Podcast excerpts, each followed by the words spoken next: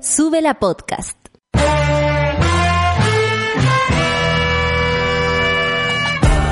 Cuando despiertas en otra sintonía, ves las cosas que otros no ven. Si a veces sientes que estás viviendo en Mordor, o como diría mi abuelita, te sientes como chancho en misa, este es tu lugar. Bienvenido al grupo de contención más diverso de la historia. Para ser parte, solo debes escuchar al resto, participar a tu manera, reír fuerte y comprometerte a buscar más misioneros para esta comunidad. Agarra tu taza y sírvete un buen café con nata, que ya está aquí nuestra guía espiritual, Natalia Valdebenito. Buen día, monada. ¿Cómo se encuentran? Yo sé, me van a decir aquí resistiendo este mundo, tirando la chala. Eh, o otros me van a decir, ¿sabéis que hoy día amanecí bien? O como yo, que dormí más o menos, entonces me duele un poco la cabeza. Porque claro, los bruxís, las ansiedades y todas esas cosas eh, nos atacan estos días y aquí en el Café con Nata nunca nos hacemos las lesas ni los lesos frente a esa, a, al, ir y venir de la vida, ¿no? Eh, les mando un abrazo, mona hermosa. Muchas gracias por estar del otro lado. Comenten con el hashtag Café con Nata. Hoy día vuelve la Rafa. Le damos mucho amor, la acobijamos y además vamos a tener la suerte de tener la terapia grupal. La temperatura hoy día dicen que en Santiago van a ser 30 grados, pero la temperatura en la mañana estaba muy baja, de verdad que hacía mucho frío. Yo, eh, como, está, como dormí más o menos, me abrigaba, me desabrigaba, me abrigaba. Bueno, por eso dormí menos también. Iquique, 22 grados. Antofagasta, 19. Valparaíso, 20 grados. Temuco, 21. Punta Arenas 9 grados y en especial quiero mandar saludos a Concepción y por supuesto a Coyhaique. Son las 9 con 3 minutos y como no estuvo el, el boletín eh, informativo de nuestra querida Clau, le informo yo estas cosas que la verdad a mí no me gusta mucho decir. 23.048 contagiados eh, llevamos con el COVID-19 esto suma a los casos en el mundo. La cifra mundial es de 3 millones 772 mil. Yo estaba mirando si me estaba viendo. 3 millones 772 mil 367. Eh, las cifras en muertos en Chile son de 281. Esto, por supuesto, actualizado a las 8 casi de la mañana del jueves, o sea, del día de hoy. Y eh, nada, pues a resistir, a cuidarse. Vamos a dar la información oficial que ya van a ser cerca de 4 millones y medio de personas que estarán en cuarentena a partir del viernes. Eh, esto es eh, súper problemático y yo lo debo decir porque hay tantos matices al respecto, ¿no? Eh, se pide la cuarentena, por ejemplo, el alcalde Cerro Navia lo pidió mucho rato, el, el señor de, de la Florida, ¿para qué decir que el gallo pide, se hace choro, después le, da, le hacen un favor, ah, yo veo el vaso medio lleno, ya, o sea, ahí se le nota el tiro los colores, ahí me van a tirarle la chala al cárter, pero no, porque a su carita no se la vamos a tocar. Y eh, lo podría ofender demasiado. Bueno, eh, Vamos a dar, por supuesto, todas las comunas si es que alguien no está enterado. Si es que cree que alguien no está enterado, por ejemplo, oye, mi tía vive en San Miguel y está más perdida, estoy segura que no tiene idea llame a su tía de San Miguel y le informa que desde mañana van a entrar en cuarentena. Hagamos esto también ex, expansivo. Seamos parte de quienes son los que estamos informados, queremos informarnos o tal vez nos agrada un poco más aquello y permitámosles a los demás saber también. Hay personas que no, no viven en este planeta. Y no podemos considerar también que todos vivimos en el mismo planeta ni en el mismo Chile. Por lo mismo, si podemos ayudar contándole, por ejemplo, a la señora del almacén, que a lo mejor usted la ve trabajar tan arduamente y dice, esta señora lo más seguro es que no está enterada de nada, le explica y le dice que la comuna va a entrar en cuarentena y se informe para saber cómo poder proceder aquellos días. Equivale al 66% de la población de la provincia de Santiago. Ustedes saben que aquí está como el ochenta y tantos por ciento de la cantidad de contagiados en, en, Chile. Entonces, por supuesto que se ha pedido con mucha eh, insistencia, el Colmet no ha parado de decirlo, Colegio Médico, eh, desde el primer momento que la comuna, o sea, la, la región metropolitana debiera entrar en cuarentena total. Pero bueno, a cuenta gotas, eh, vamos, vamos en camino. También vamos a comentar, y aquí cambio mi tono de voz, el difícil arribo de Macarena Santelices, la nueva ministra de la Mujer. Ayer eh, la nueva secretaria de Estado tuvo que responder por sus declaraciones en la conferencia de prensa con el tajo, que ustedes vieron que a la Sol no le gustó nada el vestido con tajo. Eh, eh, ella, eh, bueno, eh, estupenda, como dice el trendy topic, fue a algo muy importante, ustedes saben, o sea, sobre todo ahora en tiempos de pandemia, ¿ah? Donde te puedes morir, esas cosas se transforman en algo importante. Chile, que se acabe Chile. Bueno, ella tuvo un difícil arribo, tanto por responder a tanto tweet, por ejemplo, o a declaraciones realmente incendiarias que en algún momento esta señora, con un tonito muy pasivo-agresivo, hay que decirlo, porque yo habría puesto militares en la calle y que sin ningún problema ellos pudieran accionar. Y tú decís, lo que está diciendo esta persona es que no tiene ningún pudor en decir dispárenle a todo. Bueno, en fin, tuvo un difícil arribo porque tuvo que responder y lo que yo diría que lo que más tuvo en dificultad fue controlar sus propios nervios. Yo pensé que era buena para hablar y la verdad es que ayer ni la mascarilla le disimuló la neura. Estaba más furcia. Usted sabe lo que es el furcio. El furcio es cuando uno, por ejemplo, está hablando y de pronto eh, y tienes que volver a repetir lo que dijiste. Bueno, Furcio en general se conoce cuando uno hace oratoria o se dedica a esto de hablar, se reconoce como, como una fallita. Y esa fallita corresponde a nervio, corresponde a falta de concentración, corresponde a que, por ejemplo, a lo mejor estaba muy incómoda con la, con la, con la, con la mascarilla y estaba regia maquillada, no lo tengo idea. Bueno, tuvo que responder a propósito de decir que el régimen militar tuvo cosas buenas Tuvo que responder también a un tweet donde escribió que no más inmigrantes. En fin, esa es la calaña, no esperábamos más, tampoco esperábamos menos. Gobierno y bomberos alcanza preacuerdo tras duro recorte presupuestario. ¡Qué vergüenza más grande! Porque si usted le va a cortar presupuesto, parta por los pacos, pues, que ya se lo robaron todo pero no a los pacos, mete inyectándole plata, comprándole eh, juegos para que después vengan a reprimirnos a la plaza, pero a los, a los bomberos resulta que es prioridad sacarles dinero. Y después hay que andarse consiguiendo aviones con viejas pesadas que te los cobran hasta el resto de tus días, porque la Luciana es como es como ya la máxima del devuélveme el tupper, es, la Luciana es eso. Es la persona que te va a cobrar hasta el fin de los días que te ayudó. Bueno, eh, eh, eh, cuidado con quién te metes también. Y después supimos para qué era la cosa. Y por supuesto que después entendimos por qué ese incendio y que lamentablemente hizo desaparecer. ¿Se acuerdan ese gran incendio donde aparece el avión de Luciana? Desapareció un pueblo completo, completo. Y, frente a esa realidad que es nuestro país, o sea, a no tener los recursos para llegar a lugares recóndidos, por ejemplo, ayudar con un incendio, les quitan dinero, ilógico. Las prioridades del gobierno están en él. Complete la oración.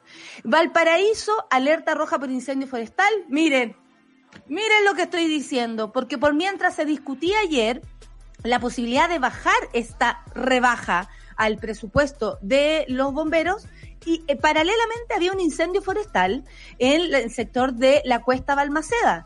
Y no es eh, inocuo estas situaciones, son graves. Un incendio es grave. También el Hospital Félix Bulnes. El ascensor recién inaugurado cae ocho pisos con funcionaria en su interior. No me digan nada. Y la respuesta fue, oye, pero si bajó, si tenía que bajar, al menos bajó. No, ¿Qué pasa con el Hospital Félix Bulnes? La verdad es bastante complicado.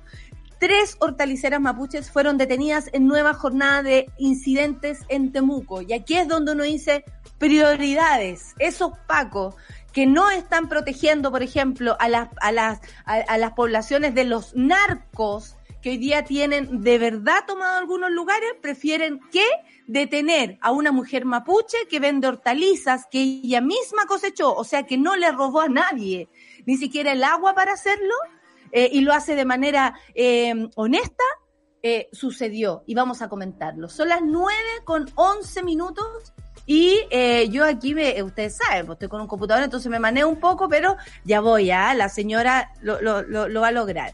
Vamos a escuchar a Robin con Dancing on My Own. Y nada, pues empezamos. Café con nata en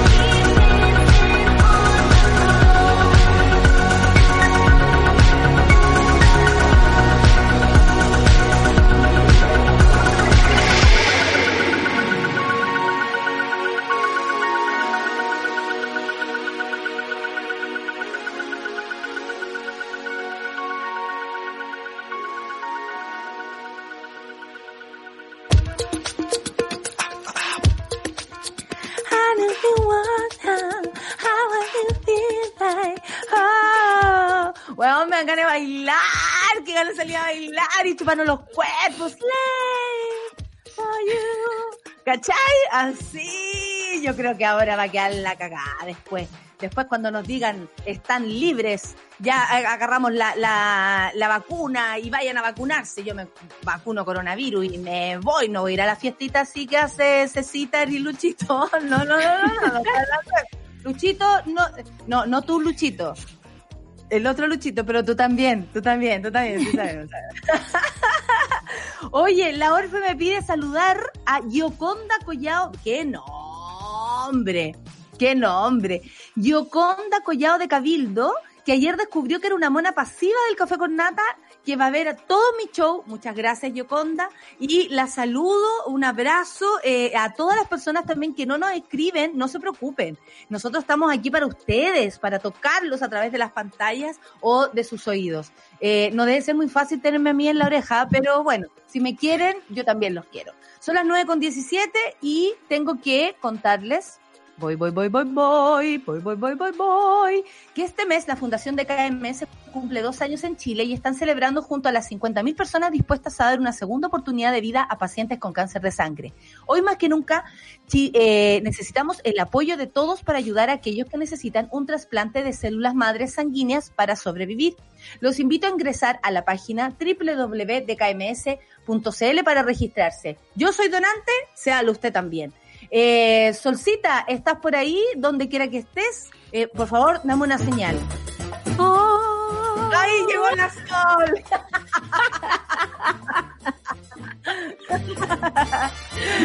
Que, eh, co- estamos en- Una distinta. Había un director mío que decía, usted deme 10 propuestas y yo elijo. ¿Cachai? Entonces yo me acostumbré a eso. Claro. No, estoy- estamos estudiando las voces, eh, los sopranos, mezzosopranos, los castrati y todas esas cosas. Por eso vengo así como más. Muy bien, Solcita. Oye, hay tantas cosas que comentar. Oye, Oh, pero- las medidas, ¿te parece? Me porque parece estupendo. es importante eh, informarle a quienes no sepan, porque siempre hay que pensar que hay alguien que no tiene idea de lo que estamos hablando, eh, que el 66% de la población de la provincia de Santiago y un 52.2% de todos los que habitan la capital entrarán en cuarentena. El considerable aumento de los casos de coronavirus o la transparencia del, considerable aumento de los casos de coronavirus que vivió la región metropolitana durante los primeros días de mayo, que a todo esto yo creo que son los que se fueron a pasear en Semana Santa y luego en junio vamos a ver los que se fueron a pasear ahora para el primero de mayo, cuidado Claro. con eso, porque los procesos, y eso se ha sabido, cuando informan que va a haber cuarentena y se arman atochamientos, y no estamos hablando del seguro de cesantía, que son cosas que son absolutamente concretas y necesarias, ¿no? Es la plata para vivir luego de. Pero en el caso de que empiezan a informar que lo que sucedió ayer en San Miguel, por ejemplo, que mañana se entra en, en cuarentena y la gente se va a los supermercados con, con, con un poco de desesperación, eso también es un foco de contagio. Y quiero que se- lo sepan porque se ha sabido, eh, a propósito de toda la información que hay en el mundo y de las experiencias que se han recabado, que esos son los grandes momentos de contagio, cuando las personas le dicen cuarentena y parten todos como locos eh, a comprar más confort, en algunos casos algunas personas, o lo justo y necesario para vivir. Entonces, atención con eso, sean prudentes, sobre todo el día de hoy, que probablemente se armen muchos atados por esa salud por ese momento. El ministro de Salud, Jaime Manuel, anuncia que entrada la cuarentena en Cerrillos, Quilicura, Recoleta y la extensión del sur de Santiago estaba, eh, que estaban sin la medida. De esta manera, el miércoles 13, eh, comunas de Santiago permanecían con restricciones para salir a la calle. En tanto, ayer, según se daba cuenta el último informe epidemiológico que realiza el Ministerio de Salud, que considera datos hasta el 3 de mayo eh, a las 19 horas, Santiago y Puente Alto superaban los mil contagios, mientras que las 10 comunas con mayor cantidad de nuevos casos, todas eran de la región metropolitana. En todo caso, el titular de salud informó de un gran número de nuevas localidades de la región metropolitana que se sumaban a la determinación sanitaria. Solcita, vamos uno y uno. Cerro Navia, Conchalí, La Cisterna, La Florida, La Granja, Lo Espejo, Lo Prado, Macul, Peñalolén, Renca, San Joaquín. Y San Miguel! ¡Eh! ¡Viva San Miguel! De esta manera, el viernes 25 habrán 25 comunas, perdón, este viernes habrán 25 comunas en la región metropolitana que estarán con algún tipo de cuarentena y se dice algún tipo porque hay este tipo de restricciones, ¿no? Claro. Como de la, de la avenida para allá, de Gran, de Gran Avenida para el otro lado y todas esas situaciones. Eh, no se hasta esperaba. el día de hoy no entiendo bien eso de Cuéntame. las calles, ¿no? Que hasta el día de hoy como que no le veo un fin funcional a esto de dividir las comunas por calle. O sea, es como, incluso es más fácil para las personas entender que tu Todo. comuna completa está en cuarentena. Eh, un pequeño, digamos, análisis que me ha tocado. Nosotros siempre hablamos como si todos entendiéramos todas las cosas. Y, y me da la impresión de que ponte tú la tercera edad, ponte tú mi misma abuela, no entienda buena de primera, ¿por qué una cuarentena? A ver, y, y están todos fichados por carabineros, ¿y por qué la gente se fue a hacer un picnic? Me dijo el otro día. Entonces como... eh, Claro. hay, hay, hay formas de comunicar que son más fáciles y que le ayudarían a la ciudadanía y esto de mantener una cuarentena en una eh, comuna completa sería bastante más ejemplificador que dividirlas como por de la calle tanto a la calle tanto. sea, Mira, sí confirmaron también eh, la cantidad de casos en cada en cada comuna y eso también me parece importante, sobre todo para que el que no tenga miedo empiece a tenerlo, por favor, por Claro. favor, te lo pido, ah, porque resulta que una toda atormentada tomándose hasta pastillas con, estrella verde y ustedes ahí, ah, paseando en bicicleta, no, pues. Cerro Navia, 227 personas. Conchalí, 295. La Cisterna, 143. La Florida, 578. La Granja, 193. Lo Espejo, 162. Lo Prado, 210. Macul, 181. Peñalolén, atención, 404. Renca, 255. San Joaquín, 267. San Miguel, 255. Estos son algunos de los casos en algunas de estas comunas, por supuesto. Claro. Digo algunos porque está en movimiento. Esas personas, y ustedes saben, una persona puede contagiar a cuatro. No es como en el caso de la influenza que si tú estás, eh, llega alguien con influenza y yo estoy vacunada, probablemente no, y al que esté, y, y, y, y- y- o, o me, me contagie, pero no va a ser tan profundo el daño. Claro. Eh, eh, Cerro, Na- Cerro Navia, ah, no, ya, esto es el que corresponde a los, a los a porcentajes. la, a la tasa de incidencia, que en el fondo es como la rapidez con la que se propaga el bicho eh, de acuerdo a la densidad que hay en un lugar. Es Eso es súper importante, Sol. Sí, sí.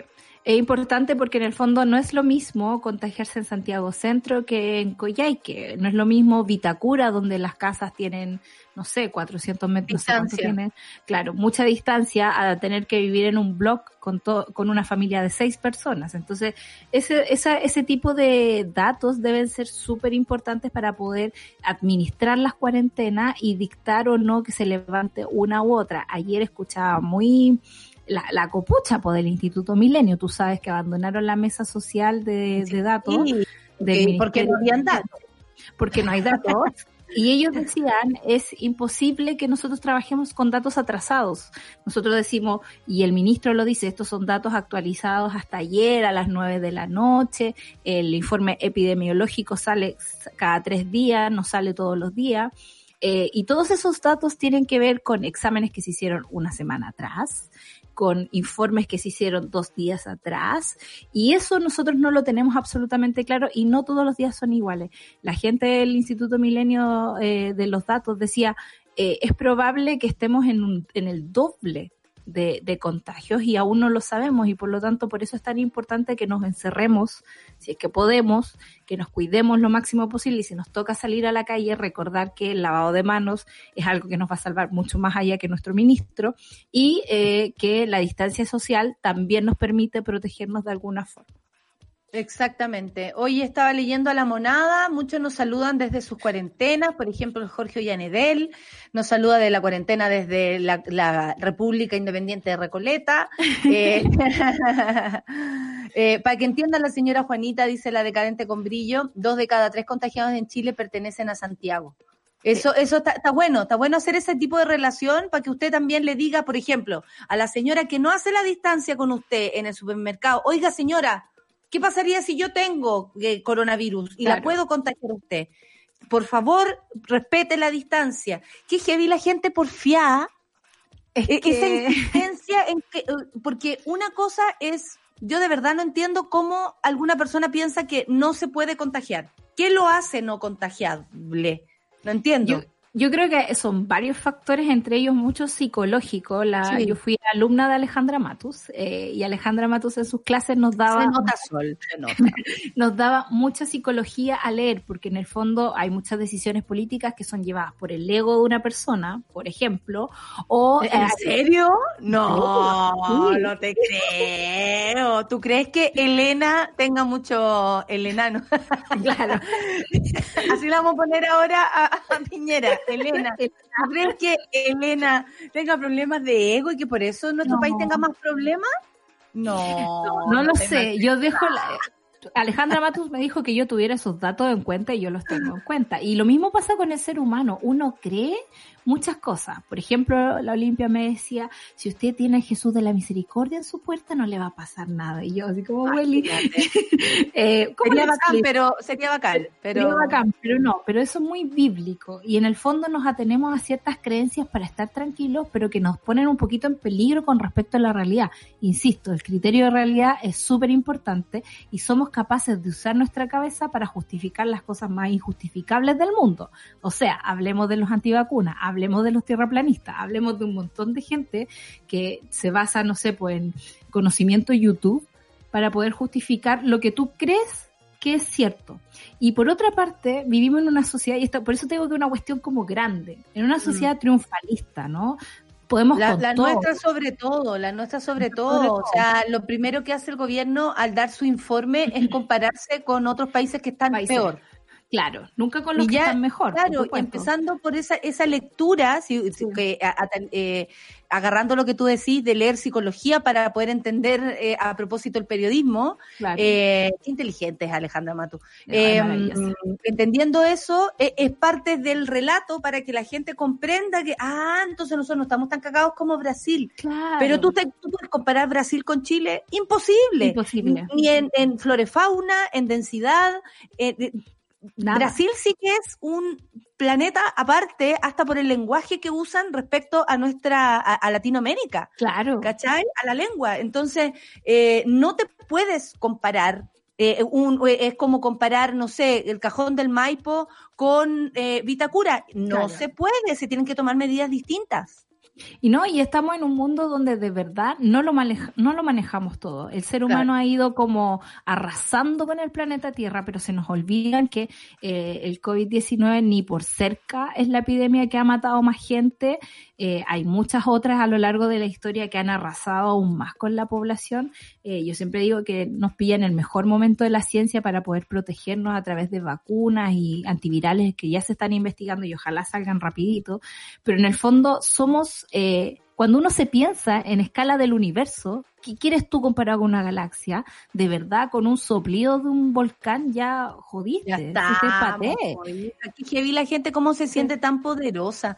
Yo no sé quién le, y, y tampoco tiene que ver con la autoestima, ¿eh? no tiene que No. ver con ser personas tampoco eh, de un espíritu fuerte. Tienen solamente que ver con una soberbia de creer que a ti no te va a tocar porque Claro. tenés plata, porque, porque haces y no haces ciertas cosas. Yo conozco una persona contagiada que, y lo, y lo voy a contar precisamente para que se asusten, que no tiene idea cómo se contagió, porque según su comportamiento había sido súper diligente. Entonces, de pronto te das cuenta que, así como nos explicó Gabriel León, esto se va moviendo y por lo que nos damos cuenta también, la enfermedad como que se fuera trasladando en el cuerpo. Por ejemplo, en un momento era el dolor de cabeza y la fiebre.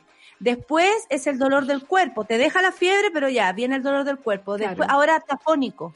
Después perdió, ¿cachai? Como que, se- como que fuera viajando el bicho. Sí. Entonces, si no lo conocemos, con mayor razón, aprieta el culo. Claro, O sea, pues guárdate. Guárdate, Guárdate. Si no sabéis con quién te estáis enfrentando. Sí. Bueno, eh, Solcita, Solo eso, que la incertidumbre debería ser parte de nuestras vidas. Nosotros tratamos de resolver la incertidumbre, pero tenemos que abrazar la incertidumbre, ¿cachai? A yo veces la otra pasa. vez, eh, ahora eh, como el jueves de terapia, la otra vez yo hablaba con mi pareja, mi compañero, y le decía, yo siempre siento miedo a que la gente se enferme, yo no sé por qué, ustedes recién están sintiendo esto, esta vulnerabilidad yo la conozco. Sí.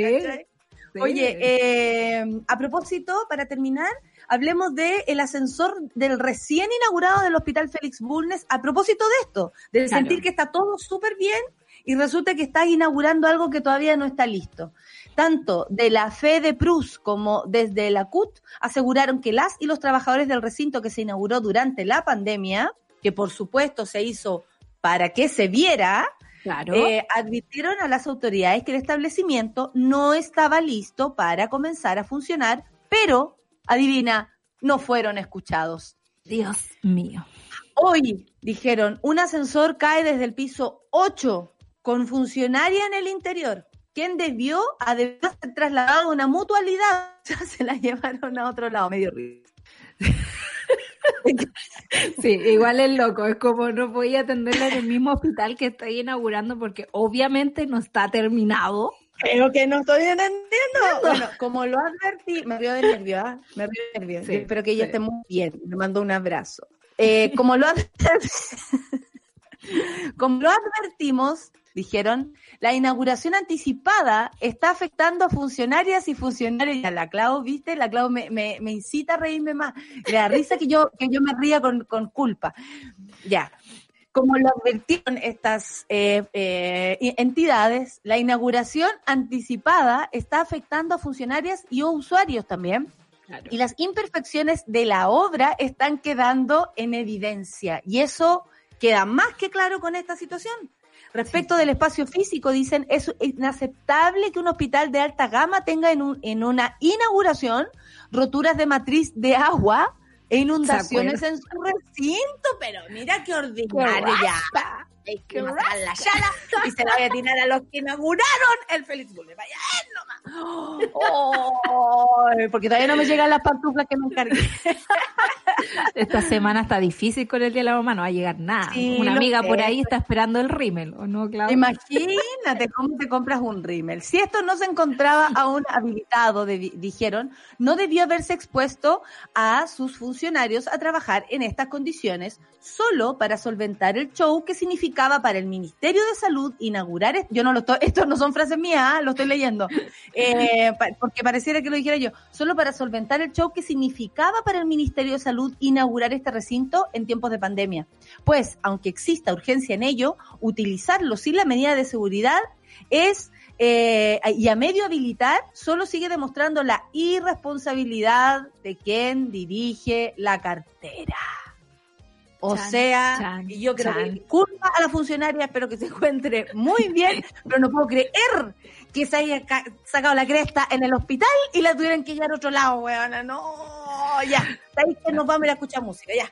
Basta, basta. Se acabó. Rosalía. Porque te hago un Rosalía cuando me enojo. Mira. No me inauguré ninguna weá. Vaya a ver No. nomás. ¿Qué es lo que viene? Espérense, dejen ver. Juro que Rosalía 935, café con nata en su vela.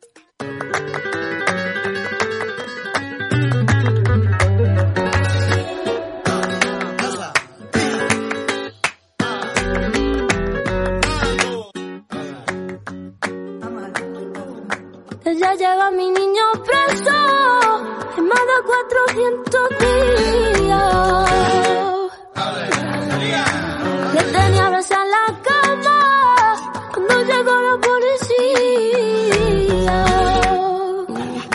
Y un beso pude darle de despedida.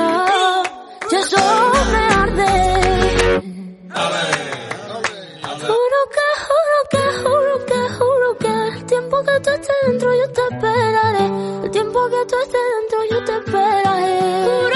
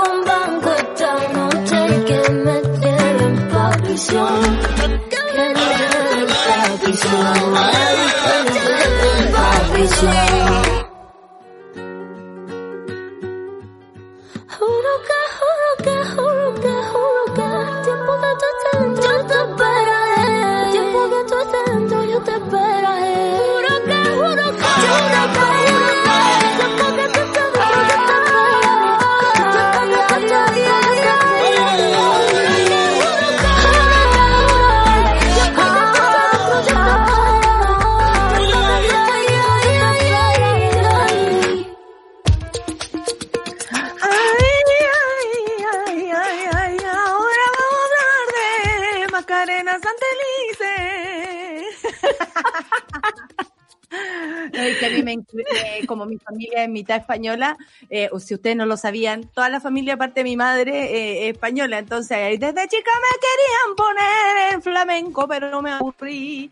Bueno, eh, pero me decían que para cantar podía haber estado bien. No me preparé, Bien. no me preparé. No me preparé. Bueno, eh, Pero tú cantas les- bastante bien. tengo, tengo mis cosas, tengo mis cosas, tengo mis cosas, cosas, sí. claro, sí, tengo mis gracias. Oye, les pido que me juzguen desde hoy. ¿Quién Borrón dijo esto? Cuenta Solcita? nueva, la nueva ministra Macarena Santelice, Dios mío. O sea, es que no puedo, no puedo creerlo, de verdad. Es como estoy un poco en shock hace rato. Y sobre todo porque alguien ayer nos dijo, creo, que es como si este fuera un, un ministro de Economía que no haya estudiado Economía, por Dios que estaríamos así como gritando para los cielos. Pero tenemos Claro. una ministra de la Mujer y la Equidad de Género que no tiene competencias ni en género ni en derechos humanos.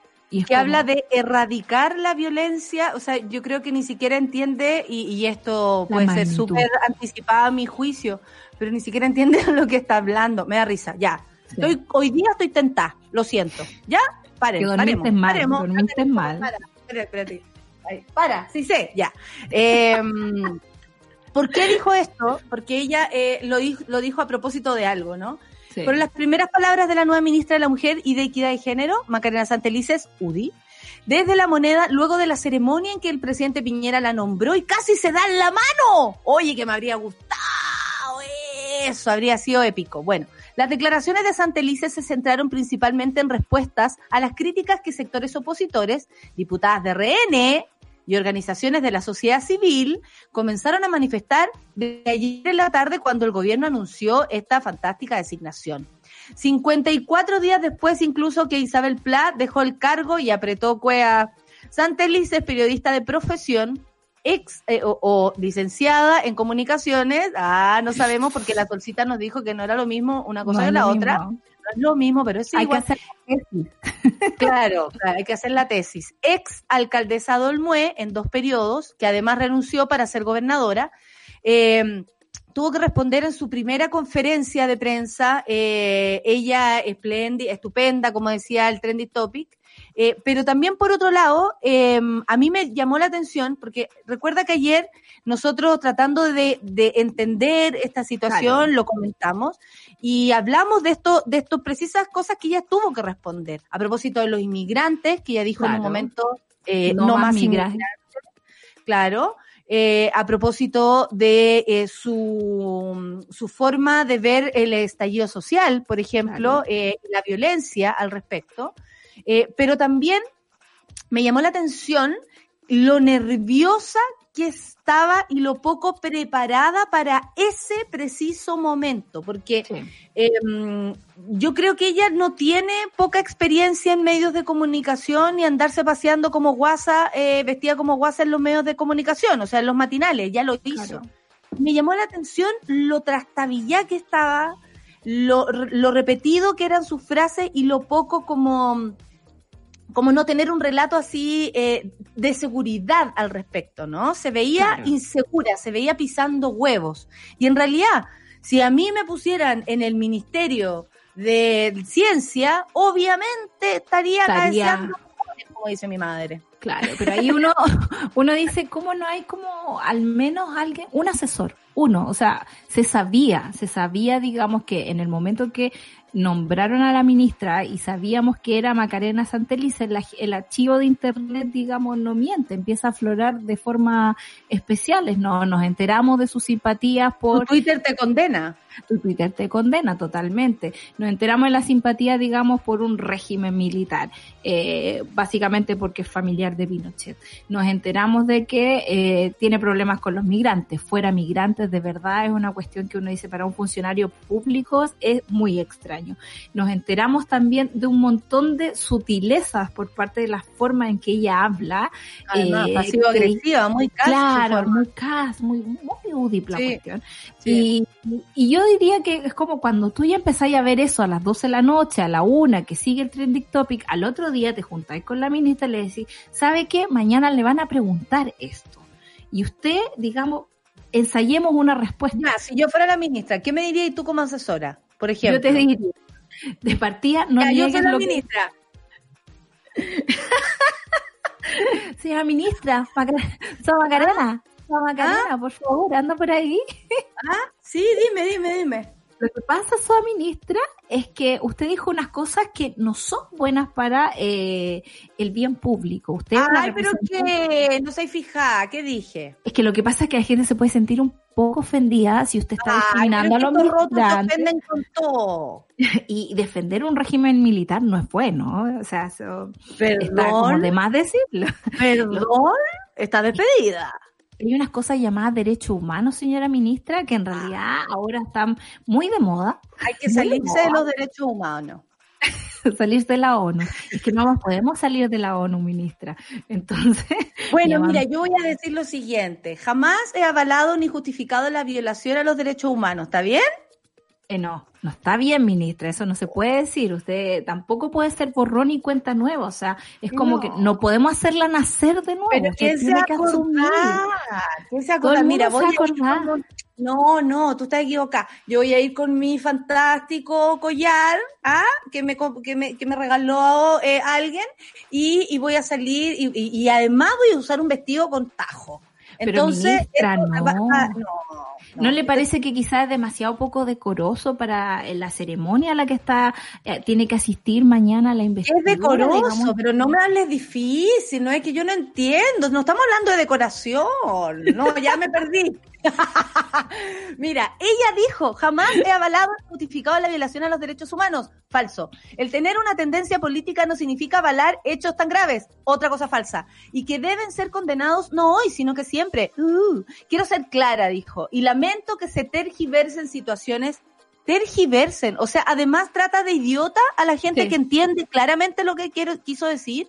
Dijo, porque tener una postura política en ningún caso significa justificar la violación a los derechos humanos. Yo le voy a contar que la, ser UDI, ser RN, eh, y, y, no voy a sacar su parentesco porque esa weá es mala cuea. Pero ser pinochetista sí es, eh, eh, es justificar la violación a los derechos humanos. Sí. O sea, de plano. Y no podemos tener una persona que justifica la violación a los derechos humanos de las mujeres que fueron asesinadas, torturadas, em, embarazadas y las mataron. Las torturaron embarazadas. Yo tengo una amiga de mi alma que en, la, en, el, en, el, en el vientre de su madre fue torturada porque a su madre la torturaron embarazada. Y ella me va a decir que e, ella va a poder defender los derechos de personas como mi amiga, que se siente realmente ofendida cuando una persona pinochetista está a cargo de esta cartera tan importante para nosotros. Antes yo decía una palabra, ahora no lo voy a decir porque me, me modero, era chúpalo, pero ya no lo voy a decir, no lo voy a decir. No puedes decirlo, no puedes decirlo, Natalia, por más que...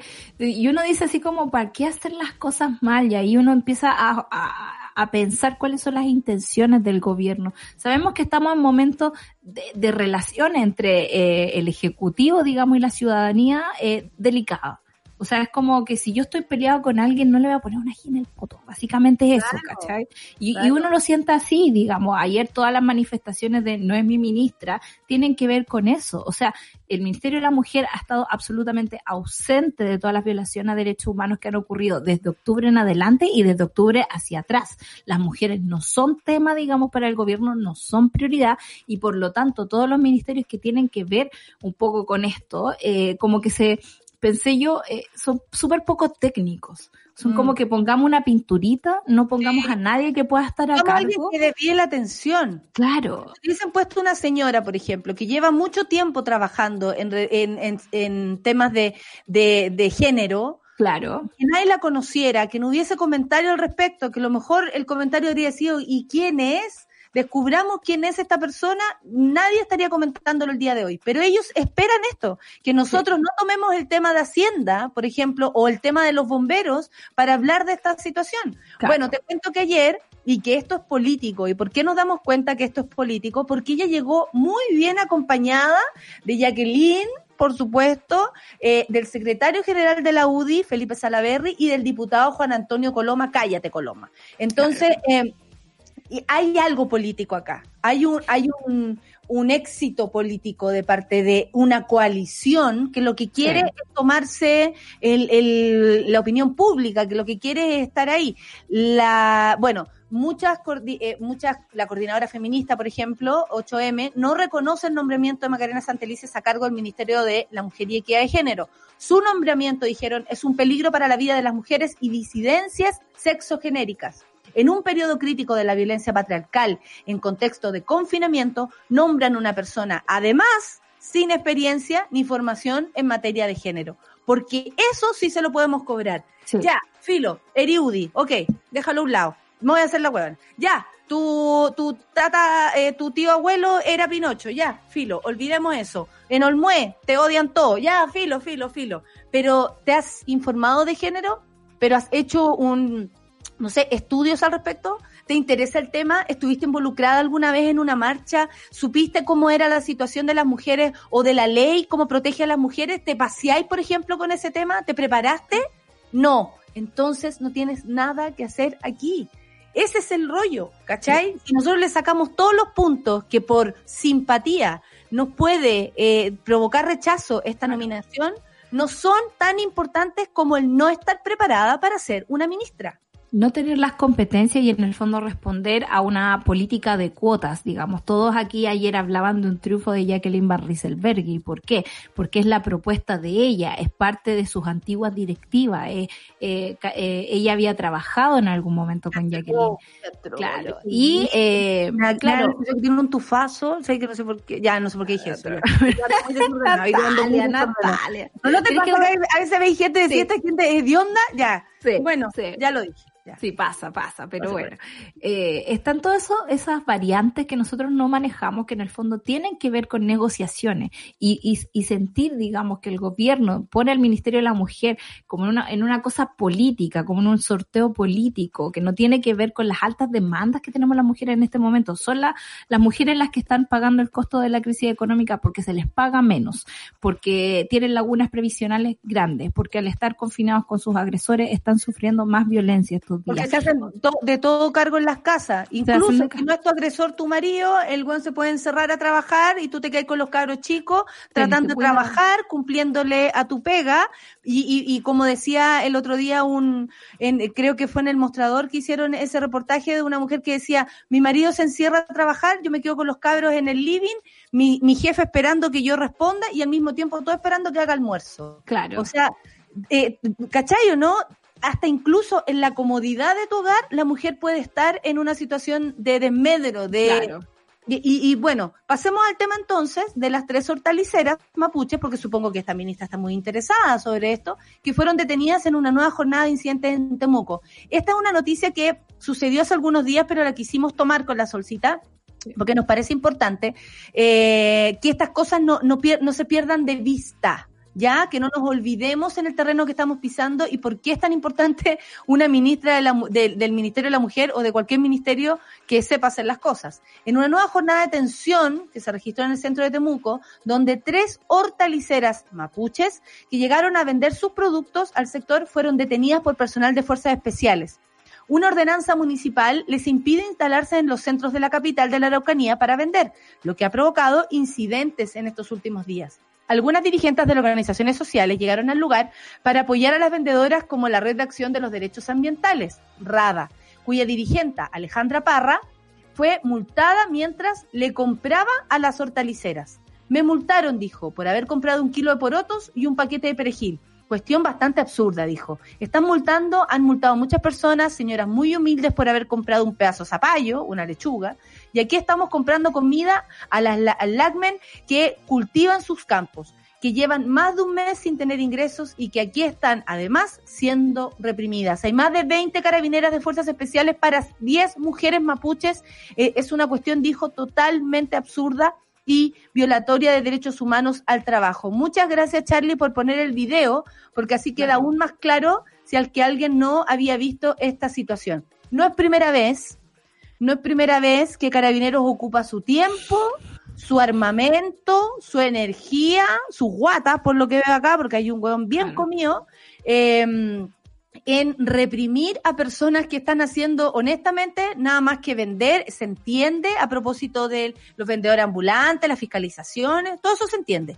Lo que no se entiende es la violencia que sobre todo se pone sobre la mujer mapuche y no me vengan que no, porque aquí también hay un hay un sesgo de xenofobia, hay un sesgo de, de, de todo, de clasismo y de esta lucha constante en Temuco, por supuesto, que es la región donde más se ha militarizado a propósito de la, de, de la lucha mapuche. Claro, y una selectividad que no se logra entender hace rato, digamos, esto de atacar al mapuche, digamos, solo por ser lo que es, eh, tiene que ver como que para qué vamos a hacer las cosas bien si las podemos hacer mal, ¿no? O sea, uno entiende que en contexto de pandemia se le prohíba a la gente salir a vender, salir a comprar, todo lo que tú quieras, pero no sé, hay mucha gente que ha ordenado, ponte tú los puestos de la feria, un puesto por medio y conservando la distancia social. Se entiende también, por ejemplo, que alguien que lleva hortalizas a la venta tiene que ver con alimentarte todos los días. No es abrir un mall, digamos. No es una polera que yo tenga que ir a comprar. lucrando, no está ahí No haciendo millonario en ningún caso. No le estoy entregando tampoco recursos a esa gente para que pueda mantenerse un mes sin trabajar. Eso te Entonces iba a soy decir. gente que, Sí. que depende de lo que cultiva y de lo que puede vender en el día, depende del día y ya llevan un mes de atraso, digamos, en esos ingresos. ¿Cómo alguien no puede darle una solución coherente, correcta? ¿Por qué se responde siempre con violencia? De verdad, Bueno. esa cuestión ya Eh, lo que pasa es, Es que muy- Temuco es una de las regiones que en, en algún momento fueron como las más eh, acongojadas a propósito de la, de la pandemia. Y como eh, se, se pusieron por primera vez también la- las cuarentenas y todo, eso por supuesto que también produce pobreza porque no hay nadie que te proteja tu- tus bienes materiales ni, ni tu ingreso, eh, el Estado digo, eh, para que tú te puedas hacer cuarentena en tu casa.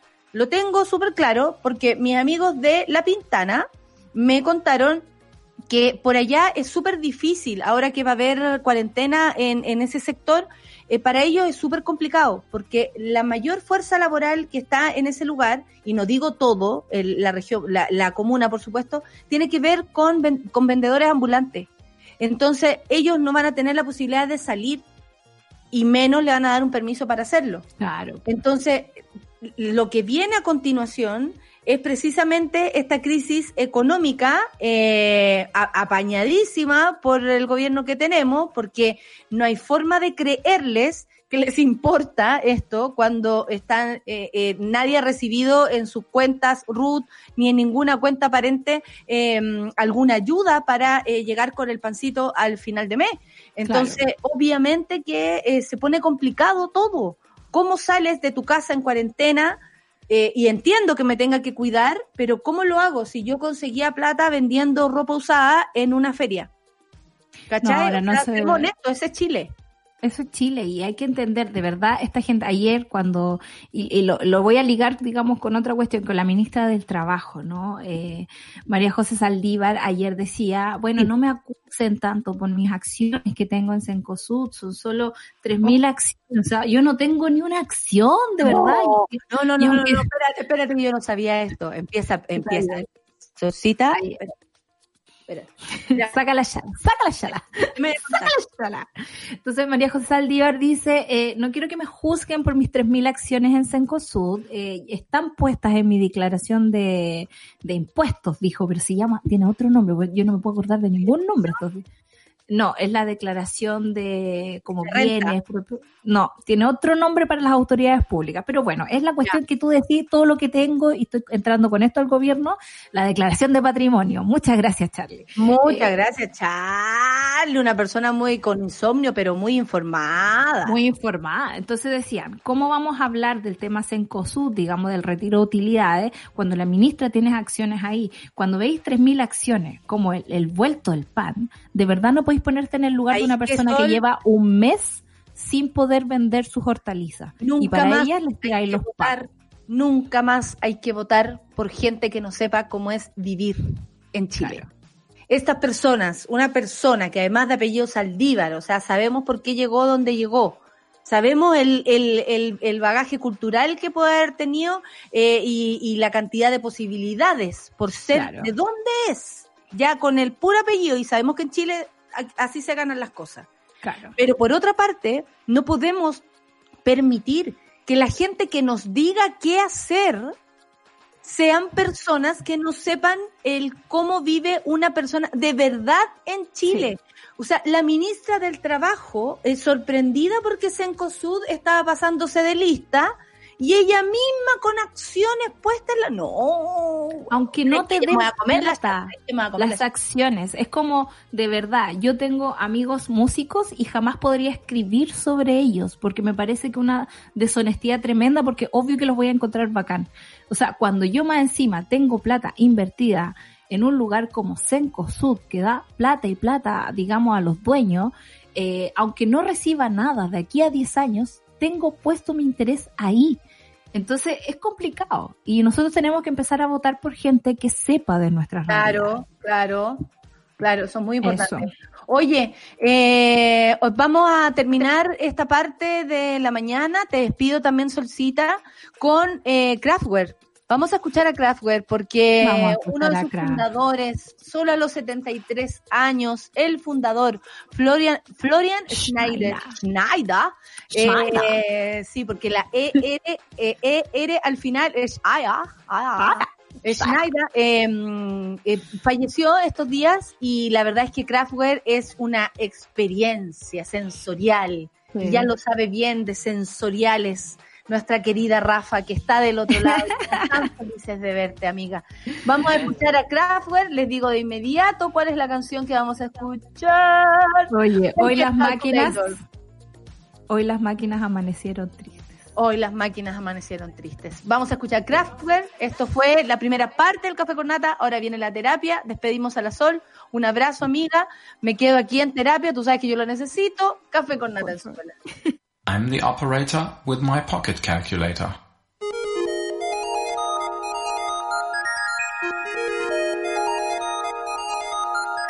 Mm-hmm.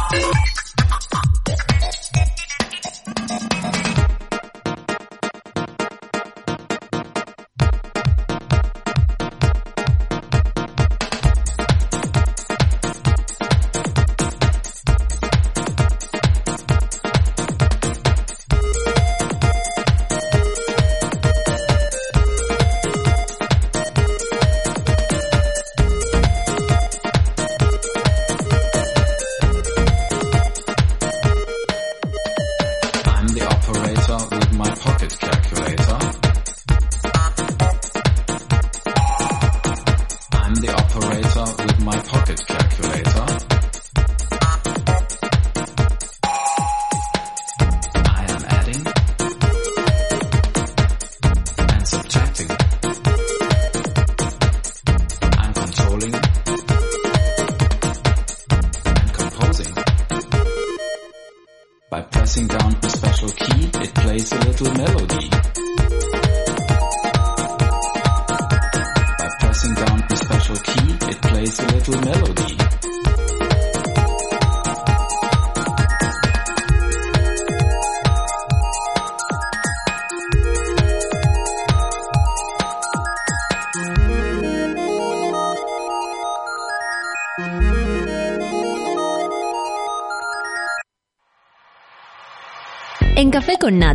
Una pausa y ya regresamos.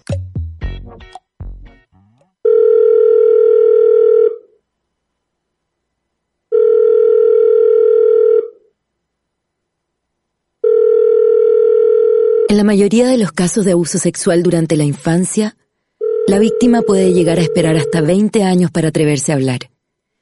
Ayúdanos a que no tengan que esperar ni un día más. Hazte socio hoy en www.paralaconfianza.org para que ninguna llamada quede sin contestar. Fundación para la Confianza. Escudo Ámbar es una cerveza diferente a las demás. Su cuerpo es robusto, con carácter. Tiene un color cobrizo que la hace distinta.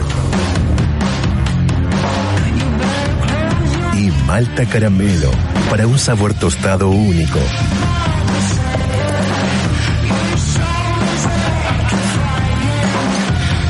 Nueva Escudo Ámbar, hecha con carácter y maltas caramelo.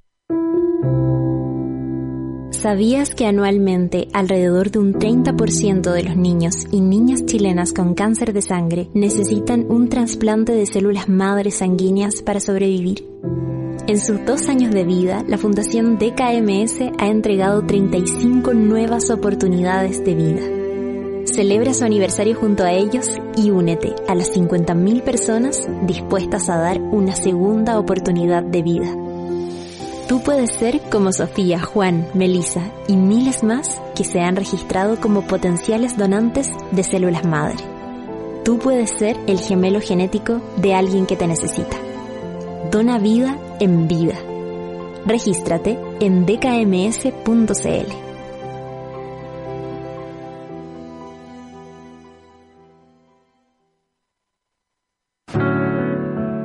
Súmate a Sube la Club.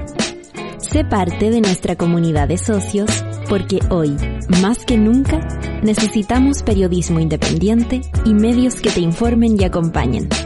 Entra a subela.cl slash club y ayúdanos a construir un nuevo medio para un nuevo Chile. Te estamos esperando.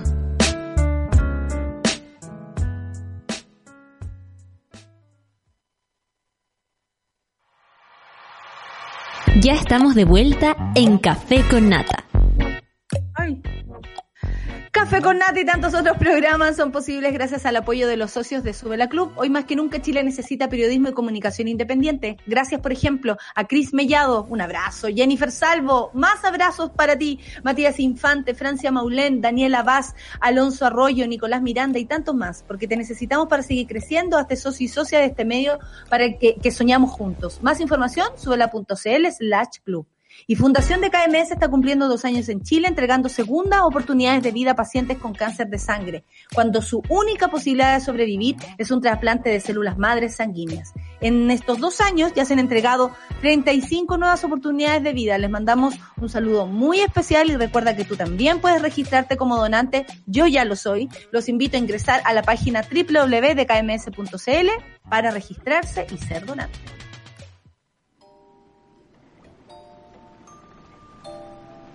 Una necesaria terapia grupal parte ahora junto a Rafaela Di Girolamo.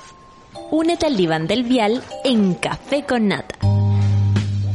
Estamos con nuestra querida Rafa que ha vuelto y que abrazo con toda mi alma. Rafita, te extrañamos la semana pasada.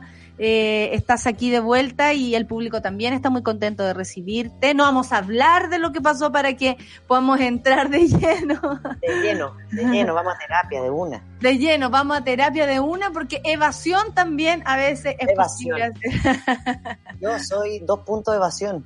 Negación. Te quiero Mejor, mucho, no, te no, quiero mucho y, y tú sabes que estoy contigo en todo. Oye, la terapia del día de hoy eh, se trata de volver a la casa de los papás luego de muchos años. Ha pasado ahora, a propósito de la, de la contingencia, de la pandemia, que muchas personas han tenido que regresar por situaciones económicas, por ejemplo, si te echan, no podéis mantener tu departamento de soltero, que en algún momento podíais hacerlo. Y ahora, y ahora tienen que irse a las casas. La, la cartita dice así, uy, está larga, voy a tratar de... de. Dice, bueno, les agradezco, en fin, mi tema es el siguiente para no pasar la cuarentena sola, ya que vivo sola en Santiago Centro, me vine a la casa de mis papás. Hace bastante tiempo que estaba tratando de mantener una relación con límites, especialmente con mi madre, que es muy invasiva y ahora que estoy acá, estoy reviviendo muchos sentimientos y rechazos que estaba manejando en terapia. ¿Cómo podemos manejar, una de las preguntas de ella, el volver a la casa de la familia después de muchos años afuera con una mochila emocional inconclusa? Creo que esa es la, es la central de esto. Es la gran. Eh, a propósito de su historia, su mamá espera que ella sea una niña diligente, la misma que era antes, que le ha costado mucho cambiar y vivir por sí misma y no por la opinión de su madre. Y también dice, tengo temas con mi papá que nunca fueron muy cercanos.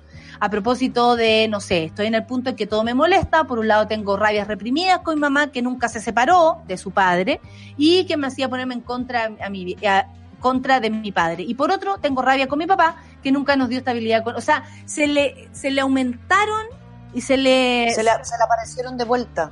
se le amplificaron ella- las, la- las cosas. Este, esta es un, es un súper buen relato, Natalia, porque de alguna forma esto nos demuestra que ni el tiempo ni la distancia cura las cosas. Porque un, ella dice, yo estaba viviendo sola y poniendo límites, especialmente a mi mamá, que debe haber sido tomar distancia. Claro, claro. Como, Porque no ella la considera invasiva. Claro.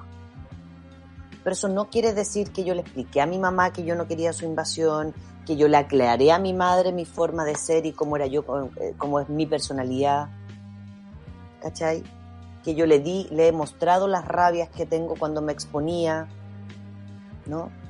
Es súper rabia- difícil como partir de la casa, creo yo, y luego volver, porque uno como que lo viera en pantalla lo que pasaba. Vuelve a ¿Cierto? cero, volví a ser hijo en dos segundos. Vuelves a ser hijo. Entonces, si los temas tú lo has, tú lo has como resuelto con la distancia, el momento de volver es lo mismo, es un elástico, ¡pum! El pegoteo aparece de nuevo. Entonces aquí la, la dificultad, como volver a casa después de muchos años con una mochila emocional inconclusa, claro, es darse cuenta que la distancia me puede bajar esta mochila emocional Mm. pero no me hace resolverla. Y ¡Guau! al mismo tiempo, claro, y al mismo tiempo, yo no voy a volver a la casa, ya de grande, con supuestamente con temas relativamente resueltos, a criticar a mi mamá porque no se separó de mi papá.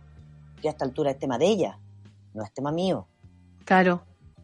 Entonces la rabia que dice, entonces me da rabia mi mamá porque no se separó de mi papá. Y digo, sí, lo que le pasó a ella es que em- volvieron a aparecer todas sus rabias, sus dolores, porque estaban ahí, estaban como una costra, porque aquí es cuando hablamos de la costra. Se había hecho una costra por sobre esta herida, ahora volvió a la casa, sacó la costra y están, ya está la herida ahí, le estamos echando limón. Aparte que No, puede no. ser que, por ejemplo, yo al irme de mi casa eh, haya cambiado lo que a mí no me gustaba de esa convivencia. Soy responsable económicamente como no lo era mi papá, por ejemplo, y me hago cargo de mis parejas como no lo hizo mi mamá. Eh, y vivo tranquila gracias a que he resuelto lo que a mí me traía mal. Pero eso no significa que en tu casa se hayan resuelto las cosas. O sea, todo quedó como en una foto probablemente. Y uno dice, ¿todavía pelean por eso? todavía mi mamá hace esa weá, todavía usted, ¿cachai? Como que hay una especie de yo cambié y el resto no. Pero resulta que no se ¿De qué solucionó algo. Yo cambié O sea, no cosméticamente. No. Porque aparte ella cierra este texto con la siguiente frase, como tampoco tengo cómo volver a casa porque me da miedo. O sea, ella decide irse a casa a vivir sola y le da miedo vivir sola. Entonces, como, o sea, hay muchos más temas aparte. Te fuiste a vivir a tu casa. Entonces me imagino que de haber sido una persona que pasaba o con amigos o conversaba mucho, salía mucho, estaba muy poco tiempo en su casa. Claro, claro, claro. Porque en el fondo, si yo sé que los temas entre mi madre y mi padre siguen relativamente igual, ¿no? Porque ella nunca se separó, todavía tiene rabia, porque el papá no tenía estabilidad económica, entonces él no pagaba el arriendo, parece que la mamá tampoco trabajaba, por lo tanto hay ninguno de los dos daba estabilidad económica. Les pagaban deuda, etcétera. O sea, razones para irse tenía. Tenía. Entonces mi pregunta es, ¿qué la hizo volver? ¿Qué te hizo volver en esta cuarentena a ese hogar? Porque una cosa es, no quiero pasar la cuarentena sola, pero tengo rabia con mi mamá y mi papá y me voy a ir a meter para allá.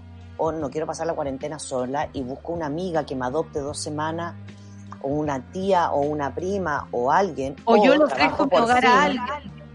Y, o trabajo por fin los miedos que me da vivir sola y ver qué me pasa. Como está el 80% de la gente que vive sola, como trabajando sus propios fantasmas. Pero ella se fue a meter a un lugar que sabía que le generaba rabia. Mm. Bueno, y si hablamos de eso en relación a, a esta familia o a otras, creo que a todos nos pasa un poco, a veces incluso el domingo yendo a almorzar, que uno dice, oh, esto no ha cambiado nada, aquí están los mismos rollos de siempre, y, y, y por eso uno dice que bien hice o que bien eh, he aprendido a vivir fuera de casa. Porque hay muchas personas, Rafa, y yo te iba a preguntar de eso, sobre la dependencia, pero al mismo tiempo el rechazo a esas mismas personas de las que dependo.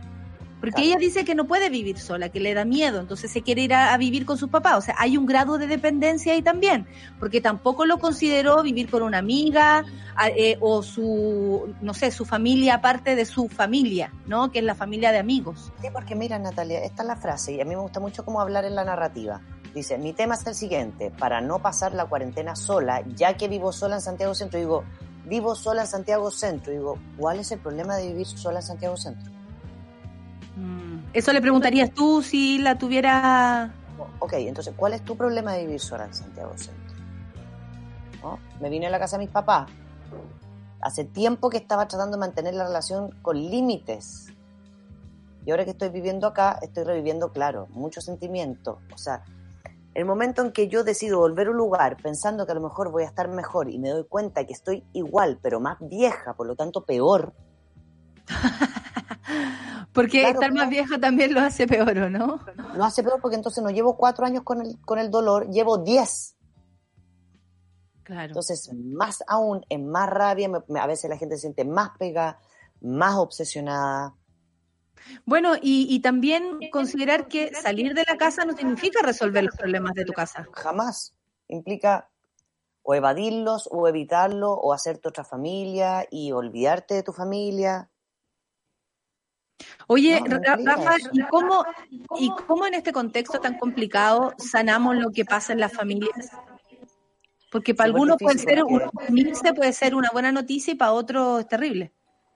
Claro, porque en ella eh, implicaría un trabajo y un esfuerzo bien bonito por parte de ella de ponerle límites a la madre dentro del hogar, pero sin criticarla. La vida que su mamá decidió llevar con su papá es tema de ellos dos. Sea, ya llega un punto en que uno no puede meterse tanto Mm. o criticar. No sabemos que, que- porque si, si había tanta discusión y la mamá la ponía para allá, la ponía para acá, la usaba un poco como escudo, debe tener muchas rabias con su mamá y lo que sería interesante, ¿no? Para ella, ya que está ahí, es vincularse de manera distinta con la madre, vincularse de manera distinta con el padre, pero entender que la relación de ellos ella ya no se puede meter. Claro, no, imposible. Ella puede decidir vincularse con la madre de un nuevo lugar, decirle mamá, no me invadáis acá, yo te puedo ayudar con esto, y van a pelear una vez, dos veces, hasta que a lo mejor lo entienda, pero ya criticar a la mamá porque es invasiva, porque siempre ha sido invasiva y porque ahora está, está ahí metida en su casa, va a ser obviamente invasiva, es desconocer lo, lo que tú misma conoces, que es que tu madre es muy invasiva. Oye, y esto de volver a la casa no es menor, porque muchas personas tuvieron que hacerlo por, no por razones de eh, sentimentales como ella, que es el miedo, Económica. ¿no? Económicas, concretas, concretas. Eh, y no digo que lo otro no lo sea, lo digo que lo otro es una opción. En el caso de ella, al parecer es una opción volver a la casa de sus padres, pero en otros casos es una obligación. Y el punto es cómo, como hijos o como hijas y como hijes nos distanciamos de las relaciones que ellos tengan, que heavy lo que vivir en una casa te hace como ser parte y protagonista de todo lo que ocurre ahí. Entonces, eh, y al volver, tú vuelves a ocupar el mismo lugar, e incluso en la mesa, para almorzar, eso también es una locura, y hace, y hace que todo vuelva como en tu recuerdo a lo mismo. Eh, Sí, ¿Cómo lo hacemos para en- eso? ¿Cómo lo hacemos para entender que la relación que tengan nuestros viejos no tiene nada que ver con nosotros? Porque los niños en general se sienten involucrados, los adolescentes, ¿para qué decir? Sí, y ahí, y ahí, claro, cuando uno, cuando los adultos vuelven a casa, especialmente por temas económicos, también se sienten a veces, muchas veces culpables, como de seguir dependiendo económicamente la mamá o el papá. Y aparte, como, como hemos cambiado, ya tú tenés tus propias reglas, te limpiáis los calzoncillos de alguna forma, los domingos no te ducháis, no sé. Cada uno tiene su propio estilo. A veces hay que adecuarse a los de esta familia donde yo estoy volviendo, porque no es mi casa. Y ahora sí que dejó de ser mi casa. Yo tengo, puedo tener hasta mi, propia, mi misma pieza y mi mamá está con la misma cama, en muchos casos. Pero ya no es tu casa y ya no eres tú. Entonces, el los acuerdos a los cuales hay que llegar implica la paciencia de mostrarse. Como yo soy así ahora. Tu mamá le puede parecer, le puede no parecer, etcétera. Pero la única forma de no volver a lo mismo es intentar sanar, no resolviendo temas pendientes. O sea, a lo mejor los papás, por más que te pidan perdón, tú no les vayas a perdonar ciertas cosas. Mm. Pero sí puedo convivir desde otro lugar. Exacto, mira, la I dice, si no es la distancia, ¿qué solución se toma? Que si no es la distancia, ¿qué solución se toma? Porque hay padres que no dan espacio para hablar o tratan de eh, alivianar aquello. Una vez dijiste que uno decidía perdonar, Rafa, pero ¿qué pasa en ese proceso que es único o es necesario enfrentar? Porque también uno puede decir, enfrenta. ¿sabes qué? Se enfrenta, yo a ustedes, bla, bla, bla, bla. U otra cosa es decir, yo no puedo con esta gente. Sí, Hago lo que un pasa es que paso al cuando uno quiere, cuando uno quiere resolver algo, lo que necesito no es que los otros cambien. Lo que necesito Mm. es que los otros me entiendan y acepten lo que yo siento. Punto. Entonces, para que me entiendan, es como si alguien me trata a mí de, de explicar álgebra. Va a tener que venir muchos días a mi casa a explicarme lo mismo una y otra vez. Entonces yo tengo que instalarme, eh, mi mamá se va a poner a llorar el primer día. Eh, dos días después vuelvo a hablar del tema, después se va a sentir culpable y me va a mandar a la cresta, después le va a dar rabia, después el otro no sé qué, después que nu- tú nunca olvidas. Y así uno evoluciona. Pero lo que no hay que caer, lo que no hay que caer es en esta di- disputa cuando uno se pone adolescente y empezamos a competir. Pero tú, pero tú, pero tú, pero tú, pero tú. ¿No? Y cuando uno quiere resolver es puta, no es pedirle a la otra persona que te pida perdón, porque lo más probable es que no lo perdones, sino que es que la otra persona entienda que hay una parte de ti que, que está dolida por eso. Entonces, que en ese tema tenga más cuidado. Oye, en ese tema. Y a propósito de, lo que ella misma cuenta, hay muchas monas y monos, eh, y en este momento yo, que estamos solos eh, en nuestras casas y que, y que, como tú dices, nunca estuvieron tal vez, no en mi caso, pero cómodos solos. Eh, nunca se, le, se, le, se les vino bien. Y es heavy porque uno va entendiendo a medida que se va de su casa y vive en varios formatos. Yo he vivido en todos los formatos que se puedan eh, el, lo bien y mal que te vas sintiendo solo, eh, solo de, todo, de, de, de llegar, de hacerte comida, de hablar solo con la tele, de, hacer tus cosas, de organizarte, de, de, bueno, de dormirte y sentir de pronto un vacío o despertar y decir, oh, qué heavy, la- la- no sé. ¿Cómo, eh, ¿Cómo también se resuelve eso? Porque ella, ella se fue para allá por una necesidad. ¿Cachai? Y ahora no se la está bancando. Qué loco que tampoco se van que vivir sola. O sea, creo que hay algo mucho más profundo, y no lo digo yo como terapeuta en ningún aspecto, pero mucho más Pero- profundo que resolver eh, en una decisión que tomó y que no se la está bancando. Ella tomó una decisión, se dio cuenta que no se la puede bancar, aparte que terminó con, quedó como con una terapia media, entonces Mm. Claramente yo, si su psicóloga no la puede seguir atendiendo, sería interesante que se buscara otro terapeuta que la ayude a volver a casa. A ella le toca irse a su casa y ver qué cresta es lo que le da miedo de estar en su casa. ¿Le da miedo qué? Que la entren a robar, le da miedo la soledad porque le asusto la noche y le cuesta dormir. ¿Qué es lo que le da miedo de vivir sola en su casa? Que antes, antes no sé si antes no se daba cuenta o no sé qué, pero algo le pasó en la cuarentena, en la eh, como en, en la obligación de tener que estar en el hogar que le puede haber despertado un miedo Sí, y por eso decide volver donde sus papás. sí, qué loco. Pero- y bueno, y ahora viviendo solo te dais cuenta eh, si estáis cómodo contigo o no. Sí. ¿Y qué te pasa? ¿Y cuáles son tus reales dolores? O sea, ¿qué de todo esto hizo que a ella le generara miedo? ¿Cachai? Mm. Porque finalmente el, eh, como arrancándose de casas porque el arriendo no estaba pagado, eh, la gente llegaba a cobrarle deudas del papá. O sea, es un espacio súper dañino para ella de, recuerdos y rabias muy profundos.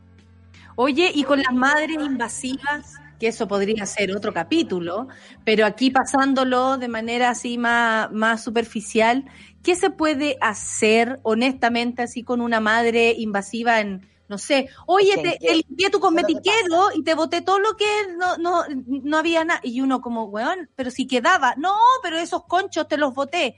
O, oye, ¿qué estáis viendo? Oye, ¿con quién estáis hablando? O te- se te van a instalar a la cama a conversar cuando tú querías estar sola. ¿Qué se hace eh, cuando no se pusieron los límites en el momento indicado? Yo me imagino que una mamá así, Natalia, con un padre, como describe aquí la, la amiga, de ser una, ella debe ser una mujer que se debe sentir muy sola. porque ella está en dependencia en una relación con un hombre que al parecer no la trata bien.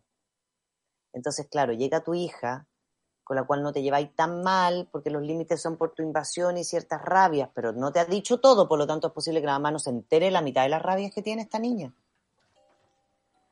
Entonces no quiere estar sola, po. Veamos una película, juguemos cartas, tomemos oncecita, hagamos un queque. Entonces, si tú decidiste también volver a la casa de tus papás, tienes que explicarles tu responsabilidad es enseñarles quién eres tú. ¿Sabes Pero, qué, mamá? Yo pero y si necesito- después te, te dicen, pero estáis en mi casa y la- aquí las reglas las pongo yo, porque podéis tener 50 años y te pueden decir lo mismo. Ahora, es muy complicado que las reglas las pongo yo, sea tomar oncecita. A eso a veces tiene que ver más con las normas de que si se sientan a almorzar o se sientan todos juntos a comer, como... como O te alata que despertís tarde, como cosas Claro. así. como cosas así de la rutina. Entonces uno o intenta llegar a acuerdo y sí a veces si estáis en la casa de tu mamá tenéis que levantarte a almorzar. Ahora, estrictos, Si, si, si nos fijamos bien, en este caso, eh, yo no sé cuándo ella se fue de su casa. No sé cuánto tiempo y no sabemos en de- qué es la mamá invasiva. Porque invasivo Claro. en qué? Claro, en tus En cositas va o en tu propia vida. problemas, porque hay veces que las mamás son invasivas cuando te empiezan a contar todos sus problemas. Lo que pasa es que tu papá y no sé qué, y bla, bla, bla, y bla, bla, y le piden a los hijos ser parte de sus propios problemas. Eso es súper eso es súper grave. Que es cuando te, te igualan y te ponen como mejor amigo en la casa. Claro, Entonces, Claro. es muy invasivo porque te ponen en contra. Y ella cuenta que en un minuto la mamá la ponía en contra del papá. Entonces, puede ser que la invasión de la madre sea eso, la victimización que la madre debe tener, lo hace con ella. Y si hemos, si hemos hablado de que hay algo que cansa, es la victimización. Imagínate una madre siendo víctima. y, y, aparte, como ¿La va a llevar a vivir, a vivir a su departamento? y siendo víctima desde el lugar de no hacerse cargo. Porque también ella habla de por qué no se separaron, por ejemplo, eh, o algo así. a Eh, la mamá, no al papá. ¿Por qué la mamá no se fue? La culpa es ella. Sí, porque uno tal vez cuando se va de la casa, por eso decía, no sé cuánto es el tiempo en que ella se fue y tomó esa decisión, pero eh, tampoco hubo la comunicación concreta para decir, hemos, ah, y cómo hemos cambiado. Oye, ¿sabéis qué? Yo ya los domingos no me levanto, así que no voy a ir a, a verlos el domingo. Yo voy los viernes porque los viernes eh, eh, es mi día. Voy, la Claro. natita cambió. Oye, yo ahora eh, hago tales cosas o prefiero irme de vacaciones con mi pareja que con usted. No tengo idea. Pero uno también debe ser parte, ¿cierto? De decirles a, a- a su gente qué es lo que ¿Quién no eres? le gusta y quién eres. ¿Cierto? y llegar a acuerdos. ¿Y eso eh, va a implicar discusiones? Sí. ¿Va a implicar debates? Sí. Pero cuando yo decido presentarme, cuál es mi identidad, ese debate tengo que sostenerlo. Si lo peor en esto, Natalia, es cuando uno se, se sube arriba de la lámpara y viene el ataque histeria, Mm. porque ahí vuelve a cero. Entonces la pega más difícil es sostener el cambio de uno desde el, acuérdate mamá, que cuando entra a mi pieza, por favor, eh, tócame la puerta porque es posible que yo me esté masturbando, porque me masturbo, como desde, de- y con el tono que uno habla en la radio, como, Claro. disculpa, me masturbo, entonces por favor, No molesten. no molesten, por favor, me voy a ir a masturbar y vuelvo. Ay, ¿Cachai? claro, no puedo dormir, me estoy masturbando. Eh, sí, porque uno también creo, eh, es súper fácil tal vez como decir, tú no lo has resuelto, tú no te separaste, misma, tú eres tú mi no padre, un flojo, no tengo idea. Tú, tú, Por tú. tu culpa me da miedo volverme a mi casa. Claro, pero ¿qué pasa con esas cosas que yo no he sido capaz de, por ejemplo, eh, no sé, transparentar de mí misma? Eh, No he sido capaz yo de resolver eh, la, la relación que mis viejos tienen, yo la tengo que resolver primero para poder enfrentarme a estas personas, ¿cachai? Pero es- decirle, Natalia, ellos como, mamá, me da mucha rabia que no te hayas podido separar. Como, cuéntame por qué no lo pudiste hacer, en qué te puedo ayudar, como dar vuelta. Pero la dificultad cuando uno vuelve es que las dinámicas son los mismos.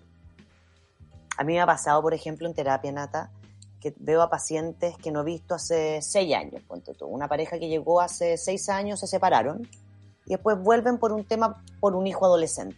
Y quieren ir a terapia porque yo los conozco, Eva. Se sientan en la consulta y es la misma situación misma. que cuando se fueron ¿Y por qué los seres humanos repetimos tanto esa, esas dinámicas, Rafa? Porque evitamos, evitamos, evitamos, no resolvemos. Entonces evitamos. Claro. Entonces, y cuando momento- uno vuelve a la casa ve lo mismo, ve como la misma escena. Qué. Evitamos. O Entonces, sea, si yo no me muestro, no me gusta no sé qué, no me gusta no sé qué, no voy a hacer esto, y lo sostengo, y lo sostengo, y lo sostengo, hasta que tu mamá te dice, ok, te voy a tocar la puerta antes de entrar, perdón. Y cuando me digan, no, no puedo entrar, no voy a entrar. Rafa, y tal vez asumir qué tipo de comunicación tengo yo con mis padres. Porque, por ejemplo, en mi caso, yo sé que les puedo decir de todo y de la forma que yo quiera. Pero hay padres a los cuales hay que hablarles de ciertos modos, hay que explicarles las cosas de cierta manera por la relación que hay. Porque tal vez no es simétrica, porque tal vez siempre hubo como, eh, oye, al papá no se le dice ni tonto, eh, ¿cachai? O al papá no se le dice, no, no se le hacen ver sus errores, el padre es intocable o la madre es intocable. O algo, Entonces- Natalia, ponte tú, que pasa harto. Piramidal, Cuando- claro, como que hay algo, eh, si tú no armaste una relación transversal con tu viejo, así real, horizontal, es difícil que después, a ver, conversemos, tomémonos algo, el viejo no te va a reconocer en esa.